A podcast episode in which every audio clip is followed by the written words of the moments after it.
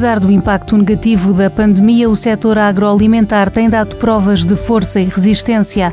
Susana Barros, consultora sénior do Novo Banco, nota que toda a cadeia do setor foi afetada nos últimos meses. Por um lado, o forte impacto negativo que ocorreu na queda da procura externa, nível externo, e também da interrupção forçada da restauração e da hotelaria, grandes clientes deste setor.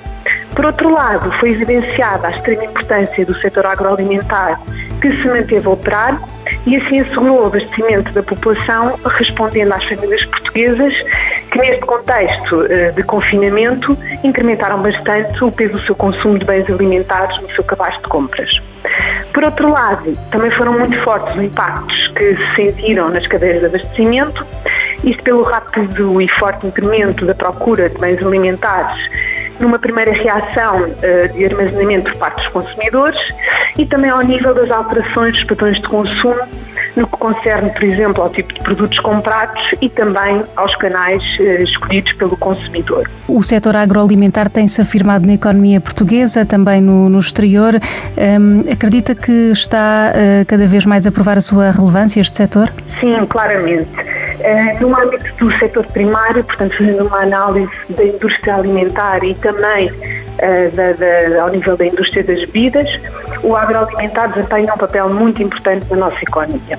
Tem uma expressão de cerca de 5,5% no VAT nacional, 11% ao nível do tecido empresarial e 7% ao nível do emprego. E se ainda alargarmos esta análise uh, da cadeia de valor à parte também do comércio, o peso deste setor ascende já a 10% do VAB, cerca de 14% do número de empresas e já um peso muito forte no emprego de cerca de 13%. E uh, também forte a presença ao nível do comércio internacional, uh, com uma expressão nas exportações nacionais de bens de cerca de 11% e com destaque para alguns produtos onde Portugal realmente se distingue, nomeadamente ao nível do azeite e do vinho, onde em 2018 nós fomos o nono maior exportador mundial. Uh, e, na realidade, perante este forte choque provocado pela pandemia, o setor mostrou a sua resiliência. Respondeu aos vários desafios que lhes foram, foram colocados, nomeadamente promoveu uh, o escoamento da produção nacional através dos apelos feitos à Portugalidade, respondeu às novas necessidades de consumo através do reforço do canal online e também de serviços takeaway Uh, e, e, toda a cadeia se manteve operacional, desde a produção agrícola, à indústria alimentar, à logística e transportes, à distribuição alimentar através das suas lojas.